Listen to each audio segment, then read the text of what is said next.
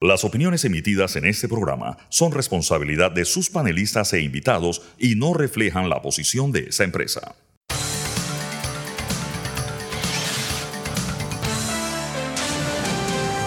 Mesa de Periodistas. Muy buenos días y bienvenido a Mesa de Periodistas de este martes 25 de julio. Gracias por acompañarnos hoy. Gracias por iniciar el día con nosotros. Les recuerdo aquí Usted tiene un análisis profundo y diferente que te pone al día.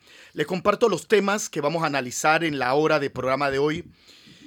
Tristemente vamos a hablar de los hechos que en las últimas horas se han tomado la opinión pública, que han hecho noticia. Vamos a hablar de violencia contra la mujer y agresión sexual contra menores.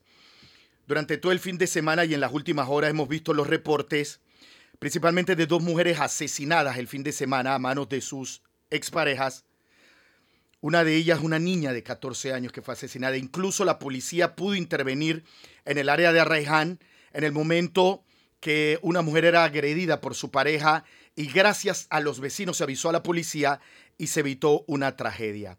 También pudimos conocer en esta misma línea cómo se desmantela eh, redes de explotación sexual contra menores en una situación aberrante se pudo conocer que en la frontera entre Panamá y Colombia, en el área de Arienita, un padre estaba explotando sexualmente a sus tres hijas menores. ¿Qué está pasando en el ambiente familiar? Hoy un especialista decía, ya el entorno familiar no es seguro. ¿Qué está pasando en nuestra sociedad? Es uno de los temas que vamos a hablar hoy en Mesa de Periodistas. También vamos a hablar de la Corte Suprema de Justicia que no admite eh, una demanda de inconstitucionalidad contra la ley que permite a autoridades locales, alcaldes y representantes de corregimiento, escoger su mejor salario. Recuerden que el presidente de la República sancionó la ley que permitía que el alcalde o el representante escogiera el salario que más le conviene, si el salario de alcalde o de autoridad local o el salario que tenía como funcionario público una vez asume sus funciones en una alcaldía o en una junta comunal entender por qué lo rechaza la Corte eh, y las múltiples críticas alrededor de esta figura. Y al final de mes periodista vamos a hacer un recorrido por algunas noticias del mundo, eh, las protestas en Israel, la situación política en España. Sabrina Bacal, que está muy conectada, nos ayudará en su momento. Bien, presentados los temas, presento quienes están con nosotros. Alfonso Grimaldo, buen día, ¿cómo estás? Buenos días, feliz martes a todo el público. Sabrina Bacal, buen día, ¿cómo estás Sabrina? Buen día, buen día a nuestra audiencia. Y ya se suma Nicanor Alvarado. ¿Cómo estás, Nicanor? Buen día. Buenos días con este martes con sabor a jueves, no sé cómo. sí, como empezamos, como el domingo hubo... Está larga, está larga. La larga jornada laboral, interesante, entretenida. Eh, ya la semana la sentimos muy avanzada, ¿no? Apenas es martes, Nicanor. Apenas es martes. Bien, entramos de lleno a, a Mese Periodistas. El primer tema, un tema triste, un tema del que permanentemente hablamos, escuchamos especialistas dar sus opiniones, las autoridades decir qué están haciendo, pero, pero la muerte de mujeres, la violencia doméstica no para y la agresión contra, la agresión sexual contra menores es impresionante. Hoy Castalia Pascual tenía una entrevista que decía que hasta el día de ayer había cerca en el Ministerio Público descansaban cerca de 3.000 denuncias por agresión sexual contra menores de edad. Esas son las que conocemos, las que llegan oficialmente a una institución, a un organismo de investigación. Sabemos que esta realidad, porque se, se tiene una actividad oscura dentro del entorno familiar, sabemos que muchas de estas cosas se esconden y hay un enorme vacío en estadísticas en este tipo de temas. La violencia contra la mujer, el fin de semana vimos dos mujeres asesinadas, una niña de 14 años a manos de sus parejas. La violencia doméstica gana terreno en Panamá pese a los múltiples esfuerzos. Y les comentaba que también en Arriján la policía, los vecinos, que la sociedad tiene que hacer su trabajo también, los vecinos en medio de una de una agresión contra una joven que vivía en, una, en un área poblada, la policía llega a tiempo y evita una tragedia interviene en el momento que el hombre estaba agrediendo a la mujer. En su momento, y está tomando otra vez fuerza, la figura del brazalete electrónico. ¿Por qué también lo digo? Porque muchas de estas víctimas de agresión por parte de sus parejas guardan en sus carteras boletas de alejamiento. O sea, una boleta de, una, de un juez de paz que le dice al agresor, tú no te puedes acercar, pero eso de nada sirve. La capacidad de las autoridades policiales de reaccionar con tener una boleta ha quedado demostrado que es mínima y que esas boletas de alejamiento no surten efecto. En su momento, y está tomando fuerza otra vez la figura del brazalete electrónico para tratar de monitorear a esos agresores y que la policía y otras autoridades pueden intervenir antes de que se dé la agresión. Quiero empezar el análisis del tema con Sabrina Bacal. Sabrina, ¿qué te parece? ¿Qué piensas lo que está sucediendo? ¿Es el brazalete electrónico una herramienta para estas situaciones? Mira, hemos hablado varias veces de este tema en este espacio, algunas de ellas con la ahora candidata a la Asamblea Yard, eh, quien tiene una fundación que apoya legalmente y psicológicamente a mujeres que han sufrido violencia sexual y que han sido incluso asesinadas y apoya a sus familias. Las cifras son alarmantes. El tratamiento que le dan algunos medios a estos hechos también es censurable. Y lo que tenemos es una epidemia de violencia contra mujeres y contra menores en nuestro país. Eh, cuando uno lee los detalles de la, de la adolescente asesinada a golpes por su pareja, una menor de edad que tiene que estar protegida por la ley, lo único que a mí me parece claro es que todo lo que han hecho las autoridades no ha servido para nada. En una época hablaron de, del famoso gas pimienta, obviamente sabemos que las boletas de alejamiento no sirven absolutamente para nada. Eh, y, los brazaletes electrónicos siempre hablan de reducir la, la, cantidad de personas que hay, que hay en las cárceles, una medida para, para dejarlos irse con un brazalete electrónico. No sé, eh, no sé qué tan efectivo va a ser ni qué digan los especialistas, pero lo que sí estoy clara es que nuestras autoridades no están haciendo lo suficiente para defender a las mujeres y a los menores de nuestro país, porque, porque la pandemia de violencia que estamos viviendo eh, es intolerable. Y, muchas veces en este espacio también hablamos de, casos de alto perfil y que la justicia eh, no llega y la justicia se dilata pero cuando hablemos de justicia en Panamá, pensemos en estas víctimas, en, la cantidad de adolescentes, de menores asesinadas, violadas por sus parejas, la gran mayoría mujeres, porque eh, eh, cuando se habla de violencia de género, obviamente se habla de ambos géneros, pero lo que sucede en una sociedad eh, machista como Panamá es que la gran mayoría de las víctimas son mujeres. Y eso también hay que empezar a entenderlo y aceptarlo y dejar de justificar comportamientos violentos eh, o, de, o de mm, enmascararlos como posturas de, hombres eh, o de machos de verdad. Así que es una crisis, hay que llamarla como tal y, las autoridades tienen que buscar las medidas más efectivas para combatirla. Esperemos que los brazaletes electrónicos, que no es la primera vez que lo hablan, a mí lo que me, lo que me frustra es que esto es como, una, como un ciclo, ¿no? Un ciclo de, violencia que se llega a parecer a lo que sucede en Estados Unidos con los tiroteos. Hay un tiroteo, las autoridades reaccionan, los demócratas hablan de leyes para controlar el uso de las armas, no pasa nada. Y en Panamá estamos viviendo algo igual con la violencia contra mujeres y menores. O sea, las autoridades se reúnen, hablan de brazaletes electrónicos, pero sigue siendo insuficiente todas las medidas que tomen para proteger a las mujeres y a los menores. Nicanor, sí. buen día. Así eh, yo coincido con Sabrina. Eh, tendríamos que recordar que hasta hace algunos años todavía los medios hablaban de crímenes pasionales. O sea, casi que romantizaban eh, que un hombre matará a su, a su, pareja. Entonces, hemos hecho avances todavía. Dolorosamente, hay ese discurso está todavía en algunos medios de comunicación, en algunas esquinas de esta sociedad. Gracias al cielo hemos avanzado, digamos, tenemos fiscalías que solo cambiarle el nombre, Alfonso, por ejemplo, y dejar de decir Fiscalía de Homicidios y pasar a femicidios y homicidios, te dice que hay un intento de visibilizar el problema. Sin embargo, es insuficiente porque digamos que las soluciones han sido imprácticas. Eh, Siria, eh, eh, Sabrina hablaba de, del brazalete electrónico y es cierto, hace un montón de tiempo venimos hablando, cada vez que llega el gobierno hay casos, casos de femicidios, se habla del brazalete electrónico. La pregunta es, ¿lo puedes, lo puedes implementar? ¿Qué hace con la información que te genera el brazalete electrónico? cuando detectas, por ejemplo, que uh, el, el, el, victima, el, victimario está muy cerca de la víctima. ¿El, ¿El, Estado tiene capacidad de respuesta? No. No tiene capacidad de respuesta. Si ni siquiera tiene capacidad de respuesta inmediata para un problema vecinal de ruido. Ahora, o sea, de, ir, solo piensa en la cantidad de denuncias que hay de, violencia, de violencia de género. Entonces, lo primero que habría que es, es, instalar la capacidad para responder a tiempo ante esa información que dé el, el, brazalete electrónico. Pero no solamente eso, también es necesario que haya una mayor conversación de la sociedad sobre el problema. ¿Por qué?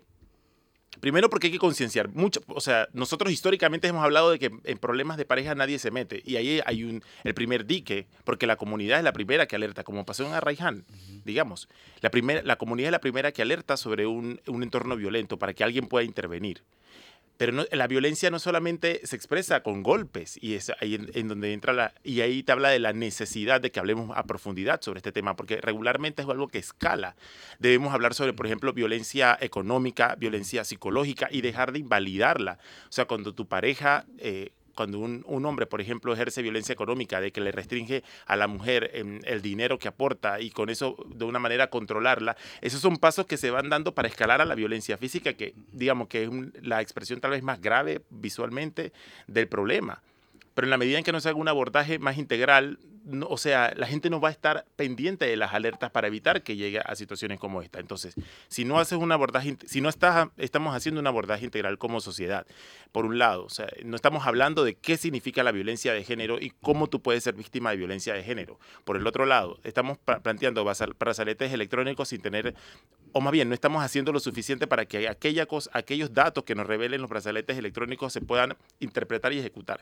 Y encima, ni siquiera tenemos una forma de darle una respuesta a la persona a, una respuesta suficiente a quienes sean víctimas de violencia, como por ejemplo, ¿cómo, ¿cómo, sales de un hogar en el que te golpean? ¿A dónde vas a ir? Imagínate que vivan en lo más profundo del interior del país. ¿A dónde van a ir? Aparte en una sociedad que normaliza, en, en un entorno que normaliza la violencia. Yo siento que tenemos que mirarlo hay que hacer cosas ya, hay que mirarlo a profundidad, hay que hablarlo más y el Estado tiene que tener un plan mucho más efectivo para contener esta situación. Quiero dar la bienvenida y muy buenos días, doctor Jorge Eduardo Ritter. Buen día, lo escuchamos. ¿Qué le parece esta situación tan difícil? Cuénteme. Bueno, es que aquí hay un problema de carácter cultural también que no podemos soslayar. Mm, correcto. Eh, eh, esto es un eh, hay que recordar que durante mucho tiempo eh, la norma, si se quiere, la norma social, la, norma familiar, la, la, norma conductual de las, de las familias, de las parejas, era que la violencia contra la mujer era algo que podía ser tolerable. E incluso muchas, muchas personas decían, bueno, eso es lo que, eso es lo que te tocó. Y se se vio durante mucho tiempo y cuidado que todavía hay partes y hay segmentos de nuestra población que considera que eso es como parte de, la, de lo que te tocó, de que bueno, te, te tocó un hombre violento, eh, te, te, lo tienes que, te lo tienes que aguantar. Yo sé que esto es intolerable y es impensable para muchas personas, pero es todavía una lucha que hay que tener, una pelea que hay que dar con el, con la población misma, con la sociedad misma, un, problema cultural importantísimo que no se puede, que no se puede soslayar y que está en el, en el escenario todavía de nuestra, de nuestra convivencia. A mí me duele decirlo, pero hay todavía personas y todavía personas que uno no creería que lo, que lo dices, bueno, eh, bueno, te lo tienes que aguantar, pues, pues esa fue tu mala suerte. Cualquier tipo de violencia es absolutamente intolerable para mí. Cualquier tipo de violencia. Que no, que, que nada más es un empujoncito. No, que nada más es, fíjate que a otros les va peor. O sea, toda clase de términos comparativos es lo que al final termina en que como toleramos demasiado los pequeños actos de violencia, al final estamos terminando en feminicidios, estamos terminando en la, en la necesidad de un, de un brazalete, pero, de, pero tal como dice Nicanor, ¿qué ganamos con eso? ¿Qué ganamos si no tenemos la capacidad de respuesta inmediata? Pero además de la capacidad, que eso ya es un problema de orden tecnológico, logístico, si tenemos o no la capacidad de respuesta, yo creo que la primera respuesta que nos tenemos que dar es como sociedad, si hemos sido los tolerantes y si estamos dispuestos a cambiar. Alfonso. Evidentemente este es un tema eh, muy complejo, todos ustedes lo han comentado. Eh, no voy a eh, entrar en todas las aristas y detalles de posibles soluciones, pero algo que yo vengo insistiendo desde los tiempos de la previa hasta ahora es albergues. Necesitamos más lugares donde las personas, no solo las mujeres, los menores, sino también, por ejemplo, los migrantes, es decir, todas las poblaciones que se encuentran en condiciones de vulnerabilidad, puedan refugiarse. Un albergue de migrantes es bastante caro, cuesta como 10, 15 millones de dólares. Un albergue cerca de los centros urbanos para recibir a mujeres que no tienen otro lugar donde recurrir porque viven en una casa con su pareja que es abusiva o eh, ejerce episodios de violencia contra ellas, costaría mucho menos. Costaría alrededor de un millón de dólares, dos millones de dólares. Solo para recordarles, Benicio Robinson en los últimos tres años ha manejado 30 millones de dólares para Bocas del Toro, aparte de los procesos de la descentralización paralela. Entonces, por eso yo digo, ¿en qué estamos gastando los panameños nuestra plata? ¿La estamos gastando en soluciones efectivas para, para la población o la estamos gastando en el Macallan de los diputados? Yo creo que ahí es donde el dedo hay que apuntárnoslos a nosotros mismos los panameños, porque hemos perdido control del expendio público. Todo nuestro esfuerzo, todo su trabajo, todo lo que ustedes aportan se va a la satisfacción de los intereses mundanos de algunos diputados y los políticos. Y aquí tenemos a mujeres asesinadas, menores abusados, migrantes golpeados, y ellos no reciben ni un solo centavo para su beneficio. Así que me parece que las soluciones están el único problema es que en vez de invertir el dinero en esas soluciones, lo invertimos en estos diputados inútiles que lo único que están haciendo es suicidando al país. Entonces, los panameños somos los que tenemos que ajustar las prioridades a nivel nacional, porque recursos no nos faltan. Recursos no nos faltan para las soluciones. Lo que nos falta es la implementación, precisamente porque no tenemos nuestras prioridades bien como país. Yo soy de los que pienso, es verdad que la sociedad ha abandonado a la mujer eh, maltratada porque como lo decía Nicanor, no saben a dónde acudir una vez eh, quedan envueltas en esta espiral de violencia. Incluso muchas veces, tristemente, nosotros los conocemos como periodistas, las propias familias a veces le dan la espalda, mucho por lo que decía también el doctor Ritter del aspecto cultural, de que ese es tu marido y te lo tienes que aguantar. Porque todavía ahí, eh, en pleno siglo XXI, en la era digital y de, y de toda la tecnología, todavía hay personas que aseguran que la mujer tiene que servirle al hombre, no importa la realidad que viva. Y la sociedad le ha dado la, espalda a esas mujeres. No hay albergues, no hay donde acudir. Muchos vecinos guardan silencio sin saber que son cómplices cuando permiten que se maltrate una mujer, incluso la ley lo establece así. Tenemos que estar claro que si sabemos y conocemos de entorno donde la mujer es víctima de golpes y violencia, tiene que ser denunciado. Eso es nuestro rol como sociedad, como vecinos, como ciudadanos. Sabrina, yo sé que tú tienes comentarios. Sí, realmente no yo, sino Suki Yard, que es, eh, que es oyente siempre fiel de este programa, eh, me escribe diciendo que, la solución del brazalete electrónico es una deuda del Estado panameño desde que se aprobó la ley de femicidio, eh, que las otras medidas han probado ser absolutamente ineficientes Em, y que en otros países el brazalete electrónico ha resultado. Que lo que se requiere es voluntad y compromiso de las autoridades y como ustedes lo han dicho, eh, cambiar esta cultura que tolera y oculta la violencia contra la mujer. Yo quiero leer un tuit que acabo de encontrarme de Gina Bayo, que también creo que aporta muchísimo a esta, a esta conversación. Y ella decía, que el Estado le está fallando a la sociedad en general, porque sin una educación sexual integral, los hombres siguen creyendo que las mujeres son objeto de su propiedad. No se les enseña a solucionar conflictos sin utilizar la violencia ni, ni a expresar sus emociones adecuadamente. Y eso es cierto. Cuando intentamos, eh, y no solamente el tema de violencia contra la mujer, en general las violencias, y entendemos que el hombre es mucho más violento en términos generales que la mujer conduciendo, relacionándose tenemos una deuda con, con pasar una ley de, de, educación sexual que ayude a los hombres a abordar de otro modo sus, sus insatisfacciones y sus molestias y, y, acabar con esta relación macabra de poder entre hombre y mujer. O sea, los hombres, y ya no solamente en los golpes, sino también, digamos, en las relaciones de poder en el hogar, en las relaciones de poder, o sea, como quien puede o no tomar decisiones, aun cuando la mujer sea la que más aporte al hogar. En, vemos que hay muchos casos en los que el hombre, eh, el hombre sigue considerando que por ser hombre debe ser quien toma las decisiones trascendentales.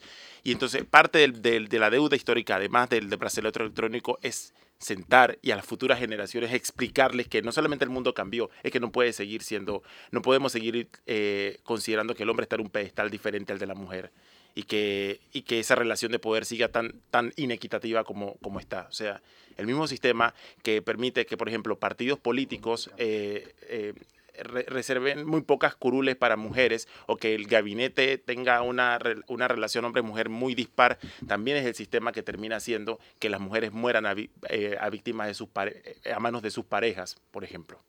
No, yo solo por eso subrayo la necesidad de la integridad institucional.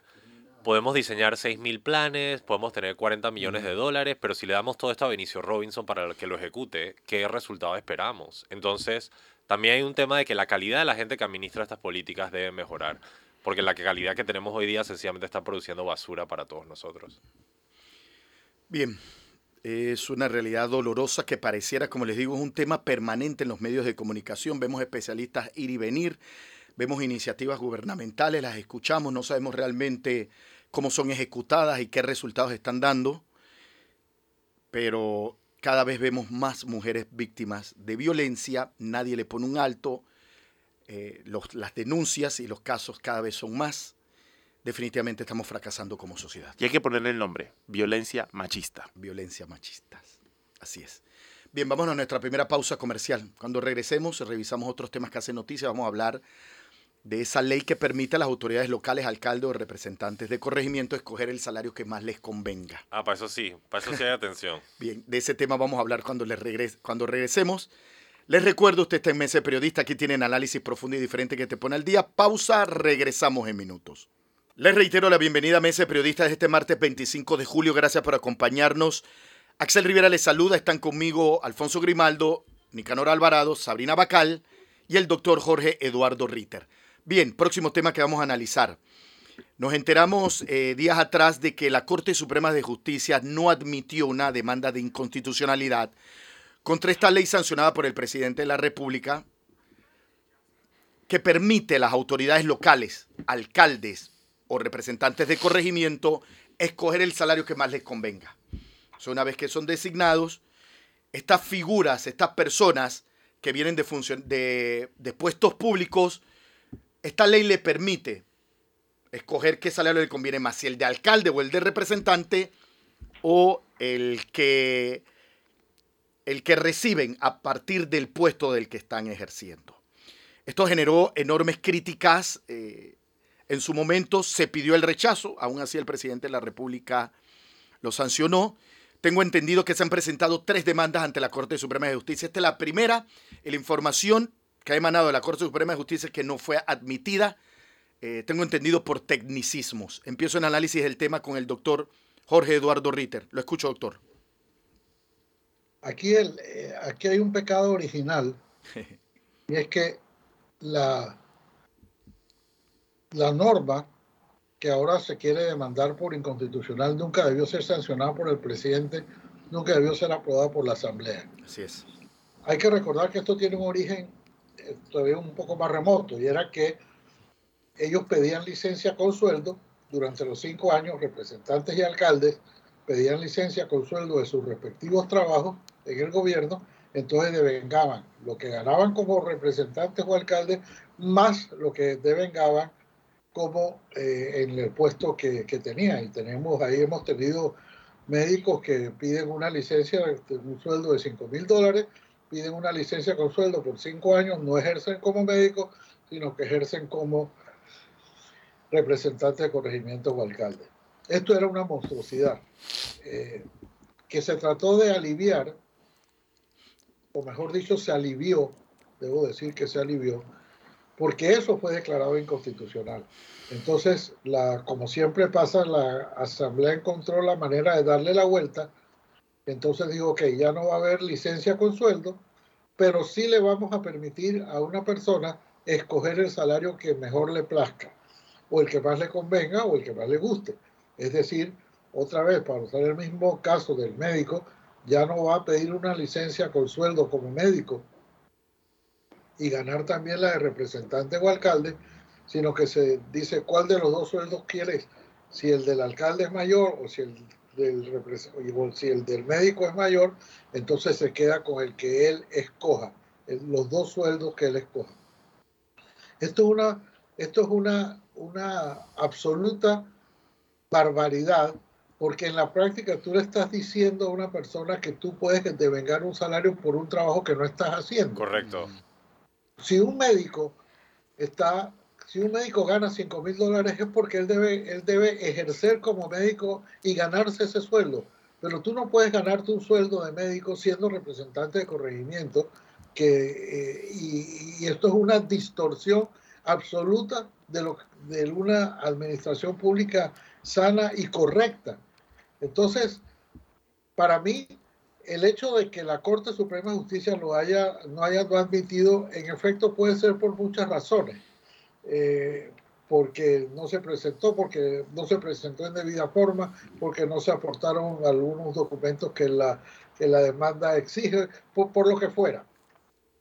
Pero el problema no está en que la Corte no admita. El problema está en que en haber aprobado la Asamblea una ley de esa naturaleza y que el presidente la haya sancionado. Esta es una especie de santificación, una bendición. Bueno, no voy a decir bendición porque eso la demanda la, interpuso Ernesto Cedeño, pero es una, eh, una santificación de la, de la corrupción y, y del desgreño administrativo que significa que una persona devenga un salario por un trabajo que no realiza.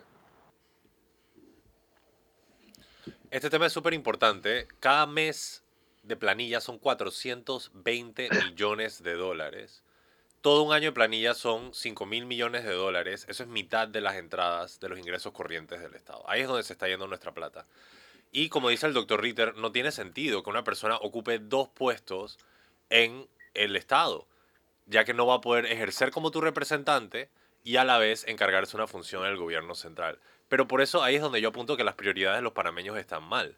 Porque en vez de estar financiando el albergue para las mujeres víctimas de la violencia o un albergue no descentralizado para la juventud de este país, porque aquí lo que hacemos es que tercerizamos los albergues para los menores, deberían ser parte del Estado para tener mejores salvaguardas y que no pasen los eventos horroríficos que hemos escuchado que suceden en algunos de estos albergues de menores de edad. No, los panameños en verdad lo que estamos haciendo es pagando dos, tres veces salarios a personas que ni siquiera están ejerciendo sus puestos.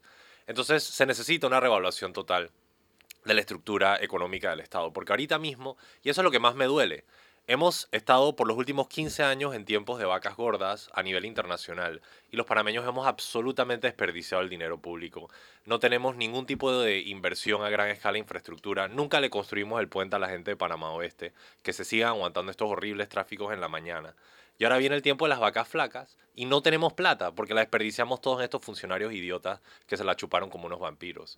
Entonces la verdad es una situación bien preocupante la que se evidencia para el país. Nuestra productividad está quedando desfasada, nuestra mano de obra está perdiendo valor y los panameños tenemos que de verdad cambiar nuestras prioridades nacionales para tener una nación solvente y operativa durante la próxima década. Porque como vamos ahorita mismo, todos vamos a terminar como un Bill vasallo cualquiera, ya sea una Yanivel o de un Benicio, de quien sea otro que se va a encargar de manejar la bolsa pública. Y las empresas lo están notando también. Las empresas cada vez están notando menos ingresos, menos facturación, dificultades en conseguir mano de obra, etc. Son tiempos difíciles los que se avecinan. Los panameños no tenemos la libertad y la amplitud para pagar salarios exagerados a inútiles y a botellas. Sabrina Bacal. Sí, yo creo que cuando el doctor Ritter habla del pecado original, eh, hay varios pecados originales que ya concentra el presidente Laurentino Cortizo, varias leyes que son una barbaridad politiquera, porque no se puede hablar de otra forma, que benefician a la mayoría legislativa que benefician al candidato oficialista José Gabriel Carrizo, que, Cortizo ha sancionado. No sé si ustedes recuerdan la ley de la UNACHI, también fue sancionada por Cortizo. Entonces ya llega un momento en que uno deja de, de poner todo lo que está mal en este gobierno solamente en los diputados eh, de siempre, en los sospechosos usuales de la bancada mayoritaria PRD, en Benicio Robinson, en Raúl Pineda, y se da cuenta que han tenido el apoyo abierto del Ejecutivo y de Laurentino Cortizo, porque muchas veces, como, como el que verdaderamente ha gobernado el país, ha sido el vicepresidente y ahora candidato Gaby Carrizo, como que de alguna manera le, le damos un, un, salve al presidente y como hay un tema de salud, etcétera, etcétera. Pero realmente es una grandísima irresponsabilidad, no solamente la forma en que ha delegado el poder, sino la forma en que ha permitido que estas sancionar estas leyes, en que ha, apoyado eh, la, el Estado clientelista, la maquinaria, que sigue andando a toda máquina, pensando en las elecciones del 2024. Eh, realmente es escandaloso y para mí es muy, muy decepcionante, porque no es la imagen que muchos panameños tenían de Laurentino Cortizo, ese que alguna vez fue diputado, ese que alguna vez fue ministro y renunció. Nicanor, cuéntanos. Yo diría que para mí lo penoso es que eh, no se aprovechó la oportunidad eh, en la que se discutía este, proyecto de ley para hablar de una ley de salarios a las autoridades públicas. Yo no estoy de acuerdo con que, por ejemplo, eh, se menosprecie la función pública, o sea, que, por ejemplo, consideremos que todos los representantes de corregimiento del país son corruptos y, por tanto, deberíamos pagarles mal. Eh, sin duda que hay muchos corruptos, pero también hay gente que está trabajando. Y no, me no creo que haga mucho sentido, por ejemplo, que un representante de corregimiento gane menos, por ejemplo, que un maestro, tomando en cuenta cuáles son sus funciones. Entonces yo creo que se debió haber hecho una ley, una ley general de salarios para este tipo de cargos, para poder, o sea, para poder borrar esta, estas inconsistencias, para determinar, cuando tú aspiras a, un cargo, a este cargo ya tú sabes cuáles van a ser los salarios. Y no solamente los salarios. Porque hay casos en donde un representante de corregimiento gana poco más de mil dólares. O sea, esta, este, digamos, estos estándares de salarios también son una, una, traba para que la gente aspire. Porque ¿quién, por ejemplo, que un médico que gane cuatro mil dólares va a querer aspirar a un cargo de elección popular donde le van a pagar mil y tanto? No va a aspirar allí. Entonces, si, si nosotros queremos buenas autoridades, también tenemos que retribuirlas correctamente. Y luego también aprovechar esa ley para hacer un par de cositas más. Por ejemplo, las dietas de estos funcionarios. Muchos de estos funcionarios, el grueso de sus ingresos no está en su salario, está en las otras cosas, además, por las que no se les cobra impuesto. Y veamos solamente el caso de los diputados. Los diputados tributan en base a 1.800 dólares. Ese es su salario de acuerdo con lo que establece la ley. El resto, o sea, es gasolina que no le dan en bono de gasolina, se lo dan en dinero. El resto es teléfono que no le dan un contrato con la telefónica, se lo dan en dinero. Entonces, si revisáramos eso, determinaríamos que si el Estado les paga 7 mil dólares, bueno, van a tributar en base a 7 mil dólares. Que un representante de corregimiento no puede ganar 1.000, 1.500 y el resto, 2.000, 3.000 dólares, es dieta por cada vez que asiste al Consejo Municipal. No. Hay que revisar y determinar que el salario va a ser este y vas a tributar en base a esto y punto. Pero si queremos mejores autoridades, hay que pagarle a la gente. No, yo, con salarios como eso, yo si yo quisiera aspirar, por ejemplo, un cargo de elección popular, viendo esos salarios, ¿sabes qué? Mejor me quedo acá. Yo no creo que eh, no, se corresponde con el país al que nosotros queremos llegar si queremos seguir, digamos, maltratando la función pública y además eh, eh, pagándole mal. Lo que sí es que es una vergüenza que la Asamblea no aprovechó el momento para, para hacer una mejor discusión de lo que necesitábamos y lo que hizo fue evidentemente una ley para favorecer a este grupo de, de representantes y de alcaldes que estaba paniqueado porque su calidad de vida, y lo recuerdo bien, porque hubo un caso en Chiriquí donde el alcalde renunció porque con, porque con la declaración de inconstitucionalidad él era mucho más rentable volver a su cargo en el MINSA que, a su, que, que seguir de, de, alcalde y renunció por eso. Entonces, qué pena que lo que se dio fue la presión de este grupo y no aprovechó el momento para solucionar un problema que, que está evidentemente allí. Y yo creo que eso es el resultado también de la corrupción ha tenido eh, sus eh, como efectos colaterales y que hemos desprestigiado la función pública. Y es una pena porque los funcionarios, las autoridades electas no van a desaparecer por más que nosotros creamos que son corruptas. Alguien va a tener que ir a ocupar ese cargo. Entonces, si queremos mejores funcionarios, si queremos mejores autoridades, hay que tener mejores lineamientos sobre cuánto se les paga y lo que debe, o sea, y lo que nosotros esperamos de ellas. Es que yo creo que quien desvirtuó la función pública fueron ellos mismos y eh, al final ya, ya este modelo que tú planteas, Nicanor, no existe, porque ya no es, dije, bueno, voy a ganar más en el sector privado. El sector privado panameño está siendo decimado, aniquilado por la falta de productividad. O sea, Panamá se está volviendo un país pobre, ese es el punto al que quiero llegar aquí. El salario mínimo de Panamá es como 700 dólares. ¿Cuál es el salario efectivo mínimo de este país? Hemos regresado a que sea 450 dólares por la informalidad. ¿Entiendes? Entonces que un funcionario público diga, no, no, no, es que a mí me atiende ganar 2 mil dólares. Es dije, hey, tú no has visto la nueva realidad de este país. Nadie está ganando 2 mil dólares.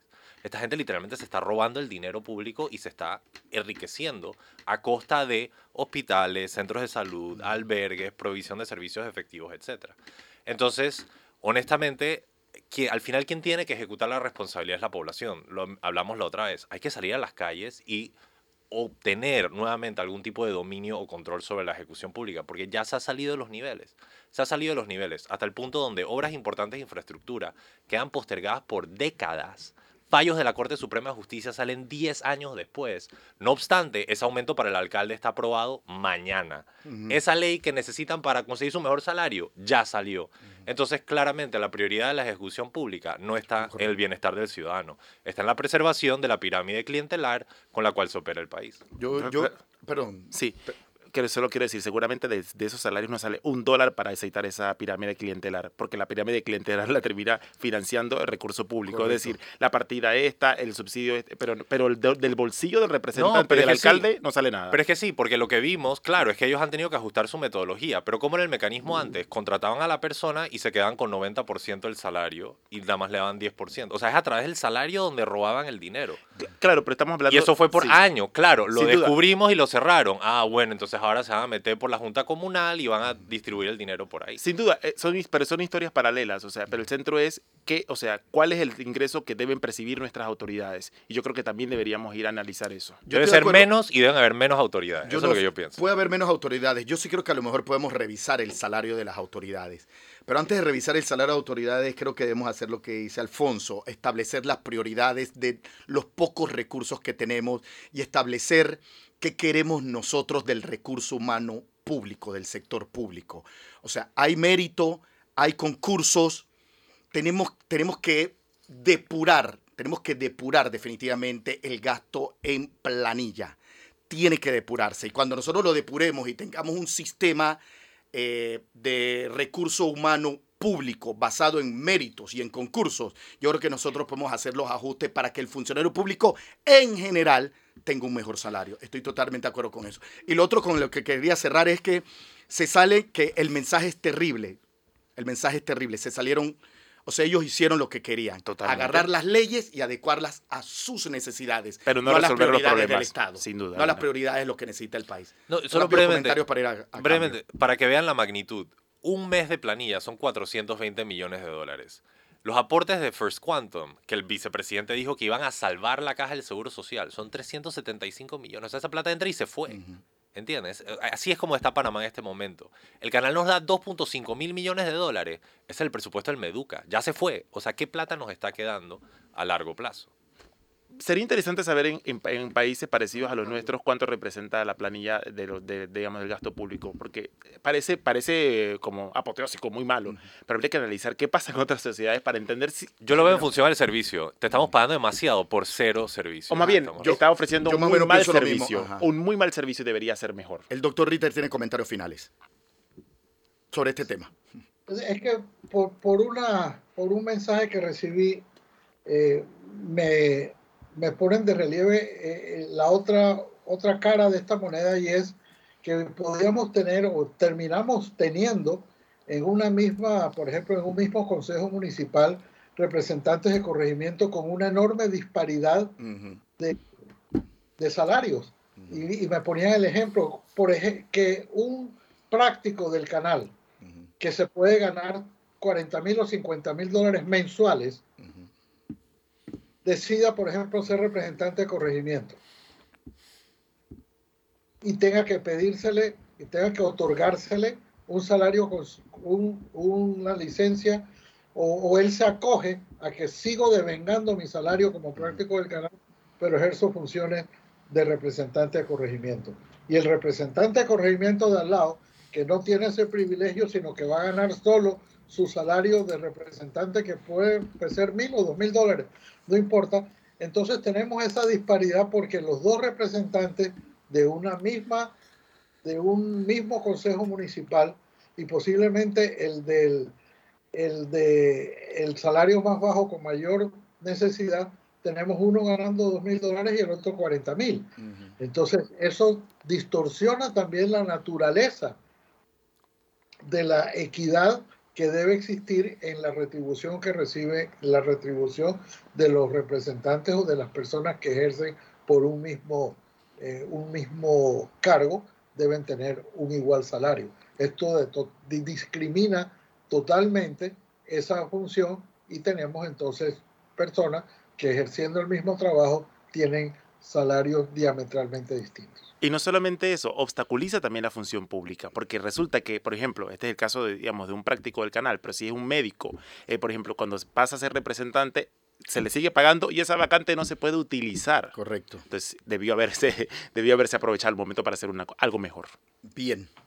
Vámonos a nuestra segunda y última pausa comercial. Cuando regresemos, revisamos otros temas que hacen noticias. Vamos a hablar eh, de qué puede estar pasando en otros países del mundo. Yo les recuerdo, aquí usted está en Mese Periodista, aquí tienen análisis profundo y diferente que te pone al día. Pausa, regresamos en minutos. Estamos de vuelta con Mesa de Periodistas, el análisis profundo y diferente que lo pone al día. Le, recuerda que, recuerdo que nos acompaña Alfonso Grimaldo, Sabrina Bacar, el doctor Jorge Eduardo Ritter y yo, Nicanor Alvarado. Ahora hacemos un paneo por lo que ha pasado en el mundo, justamente pese a las protestas en las calles en Israel, el, el legislativo pasó una reforma judicial que le resta poderes al órgano eh, judicial, justamente, y que le, permite, por ejemplo, o le bloquea la posibilidad de poder eh, hacer contrapeso en algunas decisiones que tome el Ejecutivo. Sabrina Bacal, tu mirada.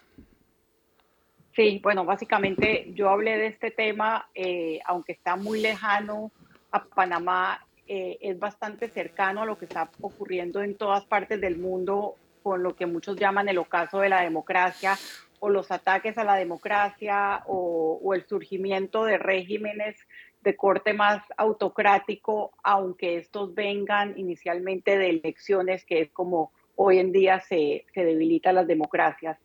Eh, Israel, por primera vez en sus 70 años, tiene una crisis grande existencial y, tiene que definir eh, su identidad como Estado, como Estado secular y como democracia. ¿Y por qué lo quiero decir? Porque siempre ha tenido, digamos, problemas con, con el tema palestino, con la administración que muchos critican de los territorios ocupados, con la ocupación, con otros países árabes con los que ya se empezó a hacer en algunos casos tratados de paz. Sin embargo, los problemas internos habían quedado digamos, relegados o lo tapaban siempre los enemigos externos o las amenazas a la existencia del Estado.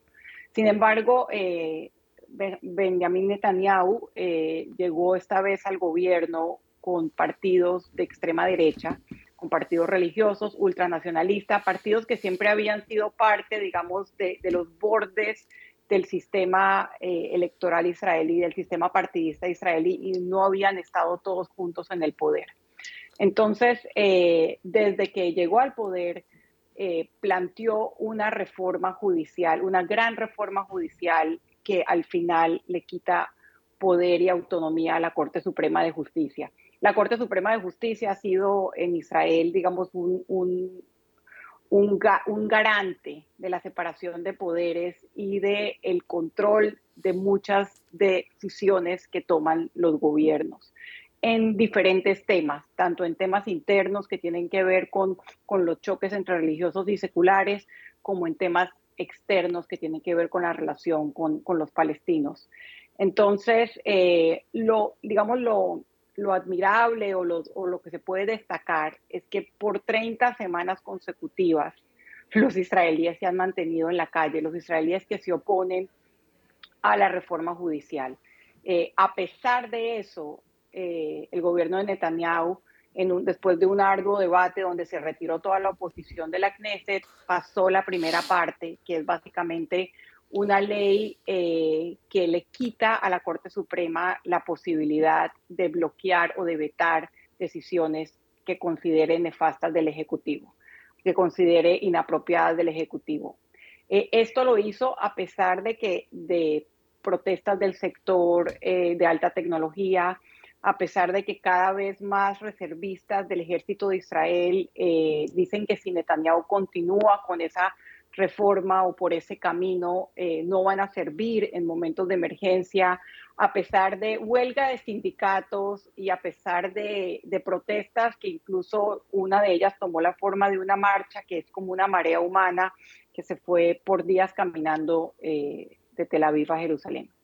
Entonces, bueno, eh, esto evidentemente está teniendo ya repercusiones económicas en Israel, eh, porque los que se oponen son los sectores productivos más importantes de Israel, eh, productivos económicamente, y también ya, ya hubo un pronunciamiento del principal aliado en estos momentos de Israel, que es Estados Unidos, de las principales organizaciones judías en la diáspora, o sea, en, en Estados Unidos y otros países, y hay que ver si Netanyahu va a aguantar eh, esta presión porque el, movimiento en Israel que ha defendido por 30 semanas ya la democracia no parece darse por vencido, a pesar de que ayer, eh, sin tener el consenso y sin tener el ambiente propicio para eso, Netanyahu pasó esta primera parte de su reforma.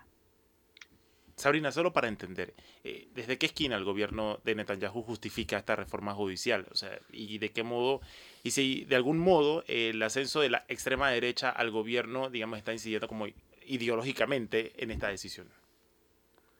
Sí, básicamente ellos dicen que por mucho tiempo eh, el Poder Judicial, la Corte Suprema, ha tenido demasiado poder eh, y que por eso se requiere revisar y hacer una reforma integral y pueden haber algunos temas en los que tengan razón, pero definitivamente hay algunas líneas que no se cruzan.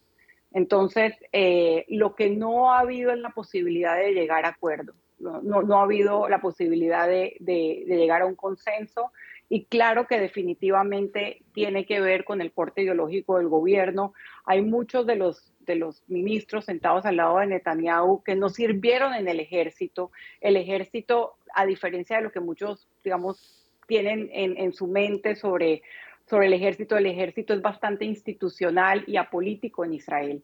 Eh, entonces, básicamente, parte de las, de las reformas que quieren hacer es volver ley la excepción de algunos religiosos para servir en el ejército o, más subsidios eh, para los grupos ultra religiosos que no producen económicamente. Entonces, sí tiene que ver con, con intereses internos que defienden algunos de estos partidos, que nunca habían tenido, digamos, la posibilidad, siempre habían sido partidos bisagras que ayudaban a alguno de los dos partidos grandes a hacer gobierno, y lo digo porque es un sistema parlamentario, igual que España, que ustedes lo van a analizar ahorita, que fue una sorpresa positiva, no una sorpresa negativa como ha ocurrido en Israel, pero nunca había habido una coalición donde básicamente el centro y la izquierda no estuvieran del todo representados. Bueno, mientras pasa esto en Israel, eh, justamente nos ha adelantado, ¿qué pasa en España? Este domingo hubo elecciones eh, en las que todo el mundo vaticinaba, o las encuestas vaticinaban, que eh, la derecha iba a ganar ampliamente, con apoyo de la extrema derecha, en este caso el Partido Popular con el Partido Vox, y el resultado ha sido bastante diferente. De hecho, la izquierda se aproxima mucho más a la posibilidad de llegar a formar gobierno que la, que la derecha. Quiero empezar esta etapa del programa con el doctor Jorge Eduardo Ritter, sus miradas sobre lo que ha pasado en España este fin de semana. A veces para, para el oyente eh, panameño, eh, la comprensión de los regímenes parlamentarios es difícil, porque eh, se trata de, en España no se vota por un presidente, sino se vota por diputados y senadores. Y son los diputados, el Congreso de los Diputados, los que eligen luego al jefe del Ejecutivo. Así funcionan los regímenes parlamentarios, de manera que aunque sí, formalmente, allá no hay, por ejemplo, como estamos viviendo nosotros, primaria el secretario general o el, presidente del partido es el que se erige en presidente del gobierno si su partido llega a ganar las elecciones y si su partido llega a formar gobierno, que son dos cosas distintas. Para ser elegido jefe del Ejecutivo, presidente del gobierno, que se denomina en España, se requiere tener 170, son, el Congreso de los Diputados lo componen 350 diputados, necesitan 176 diputados. El Partido Popular, que fue el que más diputados sacó, sacó 134 diputados, que, y ganó las elecciones, o sea, fue el partido más votado. El segundo partido más votado fue el Partido Socialista Obrero Español, pero quedó muy por debajo, quedó más de 20 diputados por debajo de, del Partido Popular. Y la alianza que llaman allá, que ese sí es puramente ideológico, están los partidos de derecha y los partidos de izquierda. La coalición de derecha, que no son sino dos, ahora hay, ahora hay un tercer partido en Navarra que tiene un diputado, eh, al, suman 169 o 168 diputados. Es decir, todavía están a siete de la mayoría, o a siete u ocho de la mayoría que requieren. Y es seguro que no los va a obtener. Es decir, allá no hay, allá no hay eh, chaqueteros que en un momento decidan que van a votar sí por, por un determinado candidato. Votan por líneas ideológicas, votan por líneas de partido.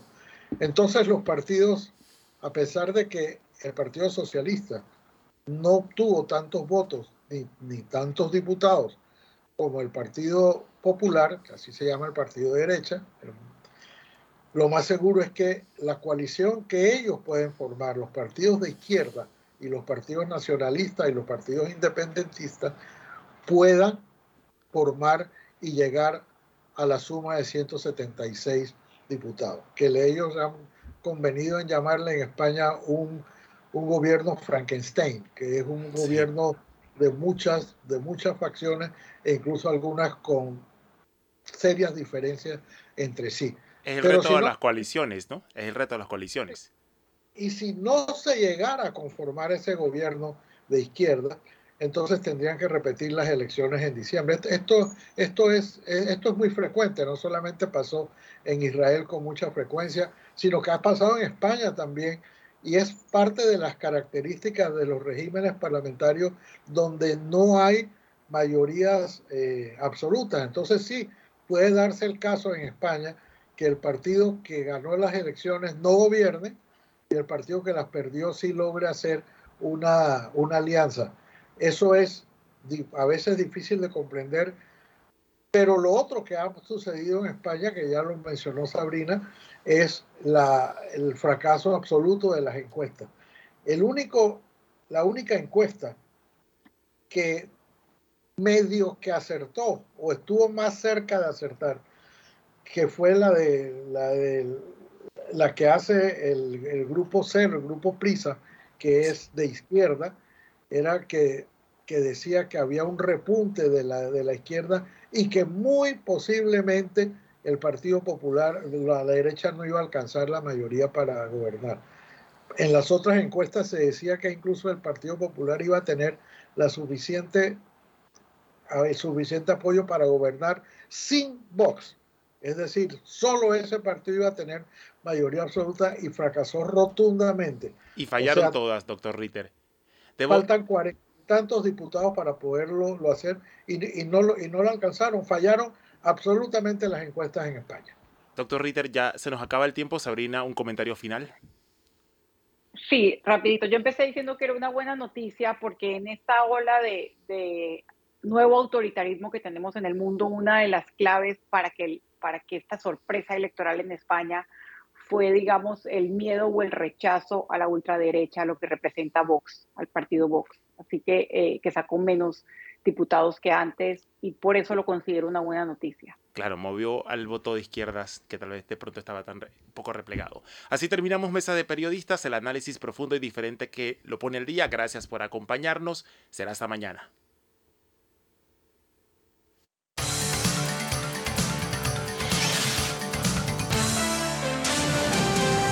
Mesa de Periodistas.